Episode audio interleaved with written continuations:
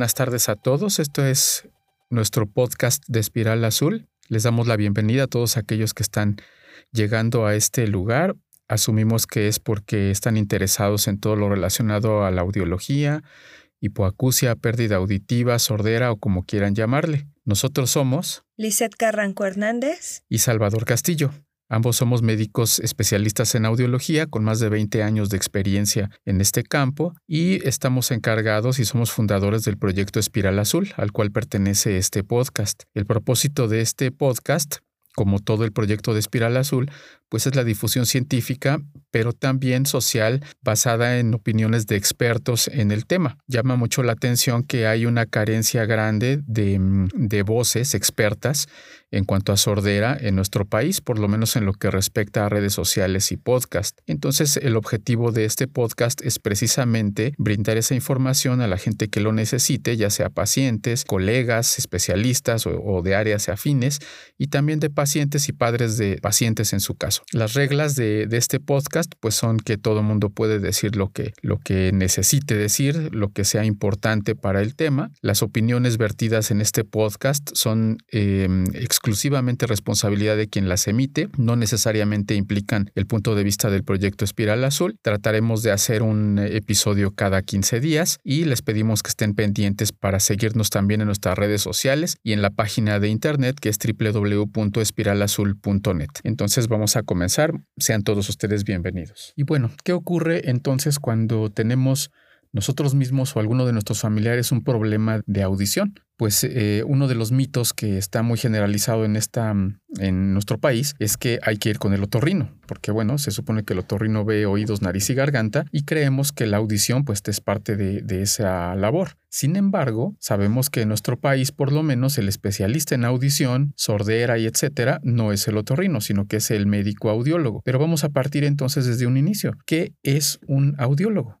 Para poder ejemplificar bien y explicar con todo detalle lo que es un médico audiólogo y su formación, voy a poner el ejemplo de, de mi carrera. Yo soy egresada de la Facultad de Medicina de la UNAM. Una vez concluida la preparatoria, he decidido estudiar medicina en donde pues tenemos seis años de formación y una vez que nos hemos recibido como médicos generales, entonces entramos a una especialidad médica que es completamente independiente de la especialidad de otorrinolaringología. De pronto cabe la duda acerca de nuestra especialidad pensando que es una subespecialidad o alta especialidad de la otorrinolaringología y no es así, es una especialidad que es de, de inicio completamente independiente de, de, la otra. Tiene una duración de cuatro años. En mi caso, yo hice la especialidad en el Hospital General de México. En México existen eh, cinco sedes actualmente donde se pueden formar estos médicos. A ver, vamos entonces a hacer una puntualización. ¿Me estás diciendo que tienes que ser médico para ser audiólogo? En México sí, obviamente es una de las, de las tantas diferencias que existen y una de las, yo creo, más grandes diferencias con el resto del mundo, porque en, en nuestro caso sí somos médicos egresados y médicos con título. Con título, titulados, con cédula profesional, que podemos hacer uso de medicamentos y de tratamientos médicos. Y a diferencia de otros países donde la audiología es una licenciatura y no existe esa formación en medicina, lo cual no permite eh, tratamientos médicos ni tampoco ciertos procedimientos que se consideran a lo mejor un tanto invasivos, pero que nosotros sí tenemos esa formación y también tenemos esa, esa facilidad o, o capacidad. Capacidad ¿no? para poder eh, realizarlas. Y recetar medicamentos y etcétera. Mandar otro tipo de estudios como estudios de rayos X o, o lo que sea necesario. Entonces, cuando sales de, de, médico general, necesitas tener un título de médico general. ¿no? Sí, forzosamente para poder así ingresar a, a poder eh, hacer el curso este de, de, especialidades médicas. Pero también necesitas una cédula. Sí, por supuesto, de médico general y posteriormente, cuando te concluyes tu especialidad médica,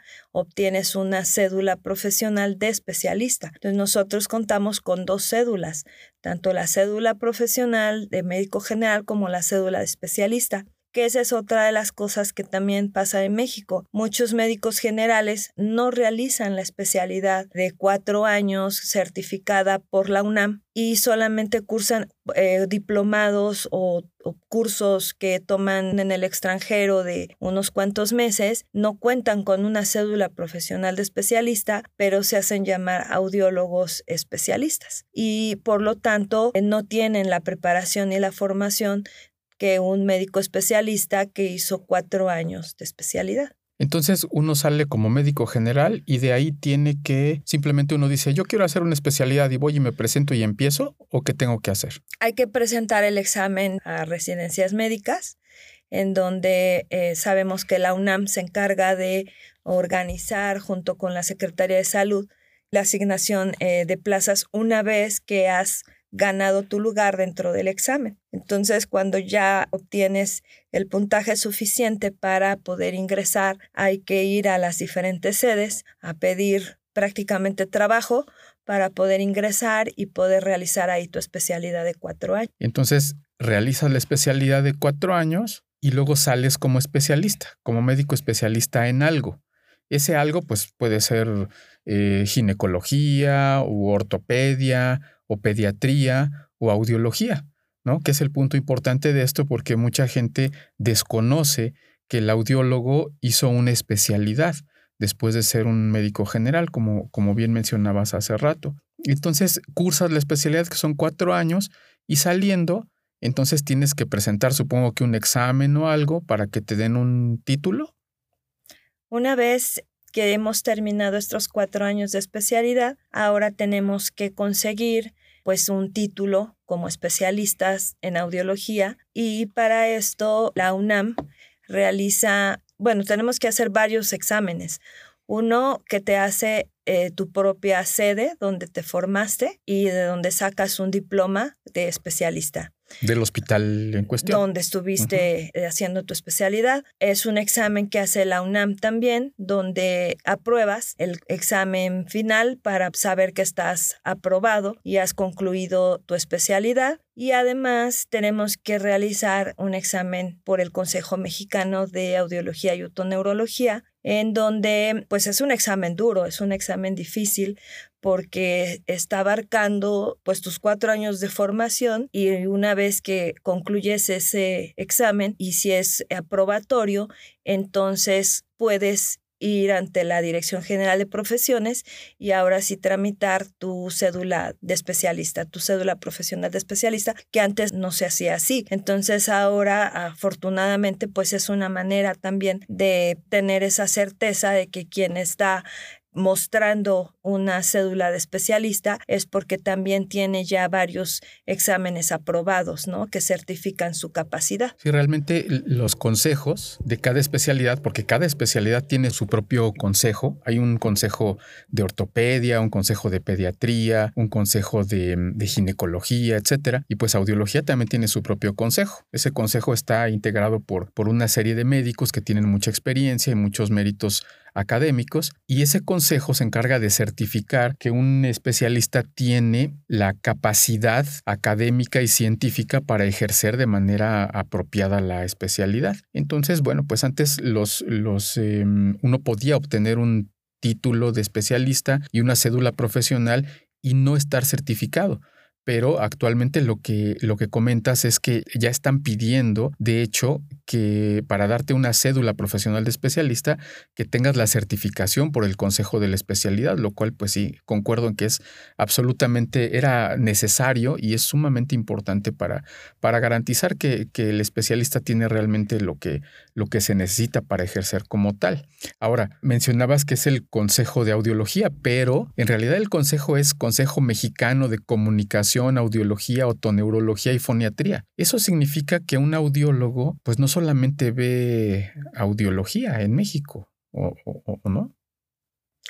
Esa es una pregunta bastante compleja porque efectivamente el médico audiólogo en sí tiene formación como en cuatro áreas, para ser un poco más claros. Nosotros salimos con un título que dice médico especialista en audiología, otoneurología, foniatría y lenguaje, comunicación.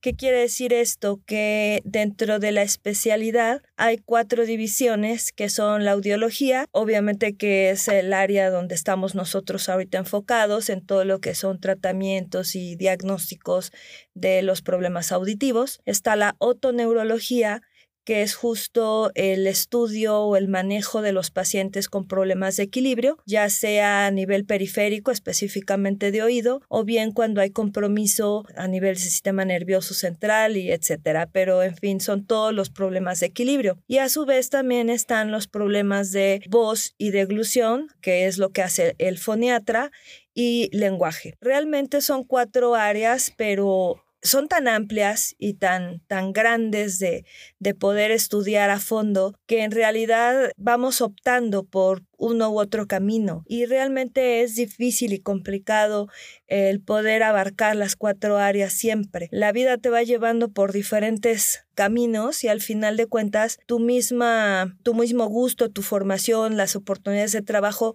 pues te van dando realmente por dónde te vas definiendo, ¿no?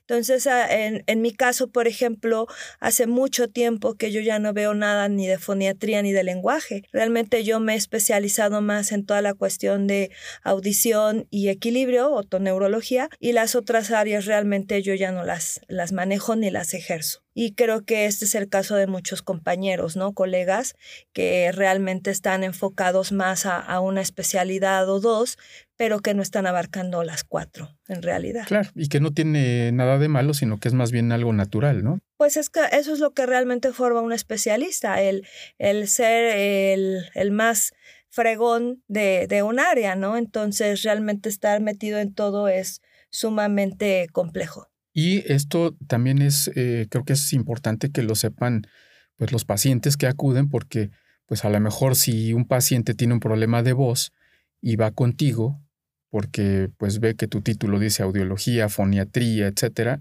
Pues, pues yo lo derivaré con el, con el colega que sí se dedica a la foniatría y que es el especialista de eso, porque sé que es quien le va a resolver el problema. Ah, la verdad es, es, una cuestión hasta de ética. Exacto, es poco ético tener a, a un paciente al cual tú sabes que no sabes manejar bien, que, que, o que no estás actualizado. Exacto. Porque bueno, tenemos la formación, tenemos los conceptos básicos de cuando estudiamos, pero tomando en cuenta que yo egresé ya hace unos buenos años, pues realmente tengo como las nociones, sé más o menos eh, por dónde derivar, pero realmente yo ya no lo manejo. Entonces ahí es a donde haremos uso de los colegas que sí están bien actualizados en el tema y quienes son los, los que van a resolver el problema del paciente. Porque además hay que decir que hablamos muy concretamente de áreas, pero cada área tiene también otras áreas adentro, ¿no? Porque no es lo mismo ver audiología pediátrica que ver audiología adultos y dentro de audiología puedes ver, por ejemplo, adaptación de auxiliares auditivos o implante coclear por ejemplo, que es otra área completamente enorme e independiente. Quienes ven foniatría, pues hay quienes se dedican a ver voz y hay quienes son muy especialistas en voz hablada o voz cantada, por ejemplo. Esa es otra área. Esa es otra área completamente distinta o quienes son especialistas también en deglución o en problemas de lenguaje, ¿no? Y no es lo mismo tampoco problemas de lenguaje en niños que problemas de lenguaje adultos. No, y aprendizaje. O sea, falta el aprendizaje. Exactamente. Entonces son una serie de subáreas que uno se puede ir metiendo en, en, los recovecos de cada una e irse formando, como naturalmente ocurre pues en otros países en donde se ve audiología, ¿no? Hay otros países en donde hay audiología, pero pues solamente se dedican a ver, por ejemplo, implante coclear, ¿no? Y no se dedican a ver ninguna otra cosa. Es que esa es justo una de las cosas que creo que hace falta aquí en nuestro país. Por ejemplo, en el caso de Colombia, son licenciadas en fonoaudiología, pero cuando ya terminan su licenciatura optan por una especialidad. Entonces se, se, especializan en audiología, se especializan en lenguaje, se especializan en otoneuro, pero no ejercen las tres especialidades. Tienen la formación general, pero se, por eso viene la especialidad, ¿no? Y así es como creo que también aquí, digo, ya existen los cursos de alta especialidad, afortunadamente, donde el médico audiólogo puede hacer, ahí en ese momento opta por hacer un año más de una alta especialidad ya enfocado a lo que más le gusta, ¿no? A, lo que va a ejercer. Pero es, un año de entrenamiento extra, pero ya en algo ya muy específico, ¿no? Como puede ser foniatría o foniatría pediátrica o audiología pediátrica o neurofisiología otológica pediátrica, etcétera. Entonces, eh, eh, mucha gente, muchos de los pacientes no lo saben y creen que es lo mismo ir con un audiólogo que con otro, ¿no? Que pueden tener el mismo título, pero que tienen entrenamiento diferente y que la verdad es que van a resolver problemas muy diferentes uno del otro. Pero bueno, llegando hasta, hasta este punto, sí habría que preguntar si hay tantos candados, tanto en la formación como en el ejercicio de la audiología, ¿cómo es que hay tanta gente adaptando, por ejemplo, auxiliares auditivos que sabemos todos perfectamente porque los vemos en la televisión o los vemos en el radio, que sabemos que no son médicos, ¿no? que son vendedores y que pues toman a lo mejor algún curso para aprender a manejar un software de adaptación de auxiliares y se ponen así a vender aparatos, ¿no? ¿Qué ocurre con eso? ¿Cómo nos afecta a los, a los audiólogos y a los pacientes? Pues más que nada aquí yo pienso que el, el que más pierde es el paciente. Eh, el audiólogo, bueno, pues al final de cuentas sí tiene que competir y quizás repercute en, en, la cantidad de consulta y pacientes que ve para este tipo de adaptaciones, pero en realidad creo que es el paciente el, el que paga aquí todas las consecuencias de un mal manejo y de una falta de regulación que la Secretaría de Salud se tendría que encargar de regular, pero desafortunadamente pues son empresas grandes que tienen dinero, que pueden hacer mucho en televisión y en radio, que les venden equipos sin ningún tipo de calidad de, sonido y que bueno, contratan a vendedores y hoy te enseño cómo se hace una audiometría disque, simple, sencilla, porque además estas casas y compañías son tan informales que ni siquiera les entregan los estudios. Ahí es cuando les ofrecen el estudio gratis, ¿no? Con tal de venderte. Entonces te hago un estudio gratis que es obviamente nada más una especie de barrido auditivo que hacen. Le, le indican al técnico, ¿no? Este, si baja de aquí le pones y le vendes y si sube de aquí y realmente no hay ningún criterio médico. Desafortunadamente, pues debemos competir contra ellos y es el propio paciente cuando ya está decepcionado de lo que se le puso y ante la falta de mejoría del problema que presenta, que ya es cuando acude con un especialista. Entonces y, creo y eso tiene muchas muchas repercusiones a muchos niveles, ¿no? Porque todo mundo conocemos a algún familiar o algún amigo que tiene la, anécdota de que ha estado usando algún aparato auditivo y que nunca le sirvió. Y entonces eso también le crea mala fama a los aparatos auditivos, ¿no? Todo el mundo tiene al abuelito que tiene el, el, aparato auditivo guardado en un cajón. Lo que debemos entender es que los aparatos auditivos no son como los zapatos, que te voy a poner el que más te gusta o el que más para el que te alcanzó. ¿No? Este, bueno, hay zapatos de 500 pesos y de 8 mil, bueno, yo me voy a comprar el de 500. Los aparatos auditivos debemos entender que son un tratamiento médico. Entonces, no es para lo que te alcance o lo que te guste, es lo que debes de usar, porque eso es lo único que va a asegurar realmente ese beneficio clínico. Pero el vendedor, obviamente, muchas veces se ajusta al presupuesto del paciente con tal de vender pero de pronto no es lo indicado y eso es lo que hace que el paciente acabe decepcionado y con una muy mala experiencia, experiencia de que no funcionó lo que había comprado. Pero hay focos rojos, ¿no? Respecto de eso. O sea, yo sí veo que un lugar me están ofreciendo un, un estudio gratis, pues yo de ahí ya comienzo a desconfiar, porque yo sé que el objetivo principal no es la valoración médica como tal, sino que hay otro objetivo y en este caso el objetivo pues es venderte algo. Ya desde ahí uno puede eh, darse una idea de cuáles son las intenciones de, de, alguien que me está ofreciendo algo. Y hay que mencionarlo, realmente un trabajo profesional, un profesional como somos los audiólogos, pues no regalamos nuestro trabajo, ¿no? Yo creo que nadie regala su trabajo si está bien hecho y si es un, un trabajo profesional.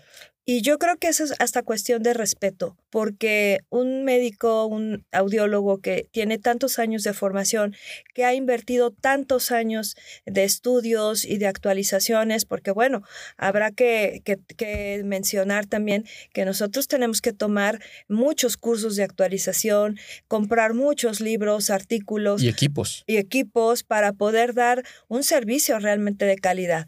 Eh, las grandes compañías, estas comerciales, pues bueno, tienen el dinero por ventas, la verdad, muy poco éticas y, y, realmente por eso pagan técnicos, precisamente porque no quieren pagar lo que un médico especialista tendría derecho a ganar. Entonces ahí se ahorran el sueldo de un especialista, pero no comprenden que eso hasta podría ser más beneficioso para el paciente que lo que le están haciendo de venderle para lo que le alcance, ¿no? O sea, el, tema es no dejes que se vaya sin que te compre. Y, realmente no es así. ¿qué, puede hacer un paciente, por ejemplo, en esos casos? O sea, no, no, estamos, en México, no estamos acostumbrados cuando vamos a que nos atienda alguien a pedirle sus antecedentes, a pedirle su currículum, a decir, a preguntarle, bueno, ¿y usted quién es? Y hay que recordar que en México tenemos una muy mala costumbre de que eh, cualquier persona que vemos usando una bata blanca, pues es el doctor, ¿no? Y no nos preocupa saber si es médico general, si es especialista o, etcétera, ¿no? Entonces, bueno, eh, la, situación ahí es,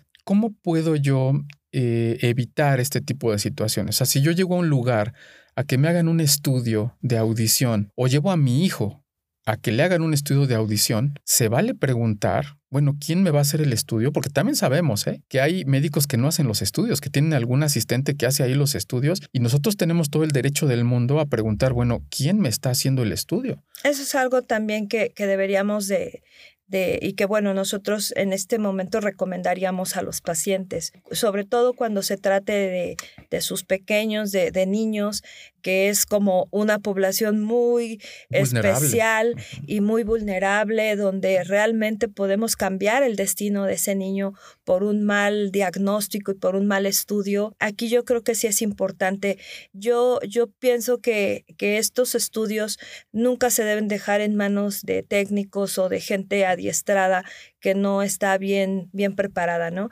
Realmente un, un verdadero médico audiólogo con ética realiza sus estudios, atiende a su paciente como cualquier médico que tiene eh, su consultorio y que va a que tú lo atiendas, no el asistente, no el técnico, no, no el que contrate para que me ayude. Hay ciertos procedimientos que hay historias de terror, ¿no? Claro, claro, porque, por ejemplo, yo tengo el caso de una paciente adulta que llegó porque no escuchaba de un oído, en una casa comercial le adaptaron un aparato y pues nunca les llamó la atención que era una pérdida asimétrica, ¿no? Y pasaron los eh, dos años y la señora seguía sintiéndose muy mal, el aparato obviamente no le funcionó para nada, pero empezaron otros síntomas. Y fue cuando la propia paciente busca la atención de ya de un especialista y pues resulta que era un tumor en la cabeza. Obviamente ahí en el oído, que era lo que estaba generando la pérdida auditiva. Y pues claro, el, el técnico que en ese momento la atendió dos años antes, pues no, nunca se percató y nunca sospechó porque bueno, a él nada más le dieron la encomienda de vender y lo hizo bien, pero imagínense que gracias a esto, pues la paciente acabó bastante mal. Perdió mucho tiempo, desde ¿no? Desde el punto de, vista, sí, tratamiento quirúrgico. Bueno, hay, hay historias también de estas horribles de, de que hemos sabido que en el medio de pronto hay, por ejemplo, torrinos que ponen a la secretaria, que la adiestran y la ponen a hacer audiometrías, ¿no? Dentro de su consultorio. Y bueno, ¿cómo se va a comparar la calidad de un estudio hecho por una persona que no tiene nada que ver con el medio y no tiene nociones más que de apretar un par de botones a lo que puede hacer un médico especialista con cuatro años de formación? Y bueno, aquí es algo que yo creo que no debería de existir. Los otorrinos no deben realizar estudios audiológicos por principio de cuentas porque no es su formación. Realmente ellos ellos sí reciben, pues de pronto dentro de su formación, ciertas nociones para poder eh, interpretar los estudios o entenderlos, pero realmente ellos no son quienes pueden hacer este tipo de estudios con certeza porque no tienen esa formación. Ellos son quirúrgicos, ¿no? Están dedicados a la cirugía, ahí sí ellos como dicen, esa es, su área, pero realmente un otorrino eh, que es ético nuevamente y que sabe lo que debe de hacer, envía siempre a sus, a sus pacientes a especialidades, ¿no? Y, y entre ellos tienen su grupo de formación con especialistas audiólogos. Y los audiólogos, cuando nuestros pacientes lo requieren, lo mandamos con el otorrino para que le dé tratamiento. Tal vez sería bueno puntualizar que, porque muchas veces nos preguntan, bueno, ¿cuál es la diferencia entre un audiólogo y un otorrino? Y tal vez sería el mencionar que el otorrino pues es especialista en oído, ¿sí? Oído en términos anatómicos, morfológicos, quirúrgicos, infecciosos, si se quiere, mientras que el audiólogo es especialista en audición. Y la audición no depende solamente del oído, sino de todo un sistema, que es el sistema auditivo, que tiene una parte periférica, en donde está el oído, el nervio auditivo, pero también tiene una parte central, en donde involucra ya áreas muy específicas del cerebro que sirven para procesar todas esas señales, ¿no? Entonces la diferencia básica es esa. El, el otorrino cura con medicamento o con cirugía y el audiólogo pues curamos con medicamento, porque también mandamos medicamento, o con tratamiento habilitatorio o rehabilitatorio, que puede ser la adaptación de un auxiliar auditivo o, un implante coclear. Aquí hay un campo enorme ya de opciones, ¿no? Porque hablar de implantes no solamente es implante coclear, o sea, están los implantes osteointegrados, en fin, tenemos realmente ya una gama muy amplia de opciones actualmente para problemas auditivos que realmente somos nosotros quienes nos encargamos tanto del diagnóstico como del manejo de todos estos dispositivos. Entonces, sí, definitivamente nosotros no solamente hacemos el diagnóstico, sino también hacemos esa magia de volver a, dar audición a estos pacientes, ¿no? Ya en algún momento, en algún podcast futuro, hablaremos tal vez más a a detalle de cuestiones como lo que mencionas de los implantes tanto mm, osteointegrados como implantes cocleares y todo, porque efectivamente es un campo amplísimo de manejo que tiene sus propios protocolos también de diagnóstico y, y etcétera, ¿no? Pero esto lo hablamos precisamente para que pues nuestros oyentes se den una idea de todo, lo, eh, todo el campo tan enorme al cual nos tenemos que enfrentar a la hora de hacer un diagnóstico correcto y de dar un tratamiento correcto a nuestros, a nuestros pacientes de, mm, de problemas auditivos. Así entonces vemos que este puede ser un tema bastante escabroso y por eso ya concluyendo con este primer tema, hay que puntualizar algo para concluir. Cuando ustedes entonces acudan, a, esto es para nuestros pacientes, acudan a una evaluación de audición, incluso que el mismo otorrino los mande, ¿no? Porque ya me ha tocado ver muchas ocasiones que los mandan a laboratorios, que los mandan incluso hasta las casas donde hacen adaptación de aparatos auditivos para valoraciones de estudios. Al menos asegúrense que quien les va a realizar el estudio tenga primero que nada una cédula de médico general, posteriormente una cédula de médico audiólogo especialista que tenga la especialidad en audiología y otoneurología, que tenga una certificación por el Consejo Mexicano de Audiología que esté vigente que es una de las cosas que también debemos de considerar. Nosotros cada cinco años tenemos que renovar esta certificación precisamente porque tenemos que demostrar que estamos actualizados, que estamos ejerciendo y que estamos haciendo medicina actualizada.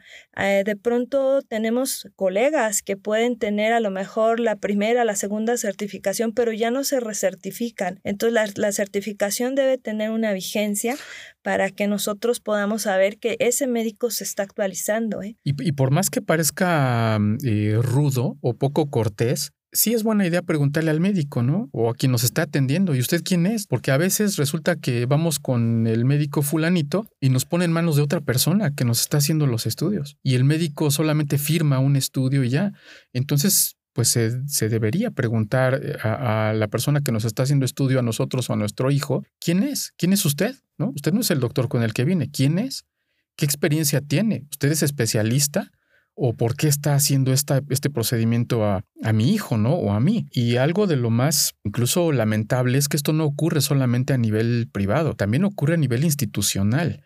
Y hay instituciones en donde tienen a médicos que no son especialistas en audiología haciendo estudios a bebés, por ejemplo, lo cual es gravísimo. Contratan médicos generales que adiestran o bien... Eh, no, son especialistas en rehabilitación física o neurofisiología, ¿no? Y ellos no son especialistas en audiología. Y, y, hay que mencionar que el punto de vista que tenemos los audiólogos respecto de los neurofisiólogos, de los rehabilitólogos, es extremadamente diferente. Y uno se puede dar cuenta perfectamente cuando nos traen estudios realizados por alguien que no es especialista en audiología. Y es terrible porque a veces uno tiene que repetir estudios y el paciente dice, bueno, pues ya se lo habían hecho. Sí, pero no se lo hizo alguien que tiene idea de lo que está haciendo. Y que en muchos casos lo pagaron a un alto costo para que realmente no funcione, no sirva, porque ni siquiera buscan lo que uno intencionadamente está buscando, ¿no? Exacto. Y bueno, también eh, es bien importante esto porque en el caso de los bebés que no hablan, que no dicen cómo escuchan, si realmente hay un problema o no, les podemos cambiar el futuro con un estudio mal hecho. Claro, y entonces uno tiene que asegurarse de que quien esté haciéndole el estudio a nuestro bebé, por ejemplo, pues sea alguien que tiene la capacidad de hacerlo y el entrenamiento de hacerlo. ¿sí? Así de sencillo, ¿eh? y, aunque suene un poco pues áspero, eh, uno tiene todo el derecho del mundo a preguntarle a quien nos atiende pues quién es, ¿no? Y, por qué nos está haciendo ese, ese estudio en, en general. Concluimos aquí este primer capítulo, esperando que nos sigan escuchando. Recuerden que eh, vamos a estar teniendo capítulos nuevos cada 15 días despertando la curiosidad y bueno, aceptando también sugerencias de temas que sean de su interés. Eh, todo aquello que ustedes quieran que nosotros comentemos lo podemos hacer, pero para eso necesitamos tener contacto con ustedes.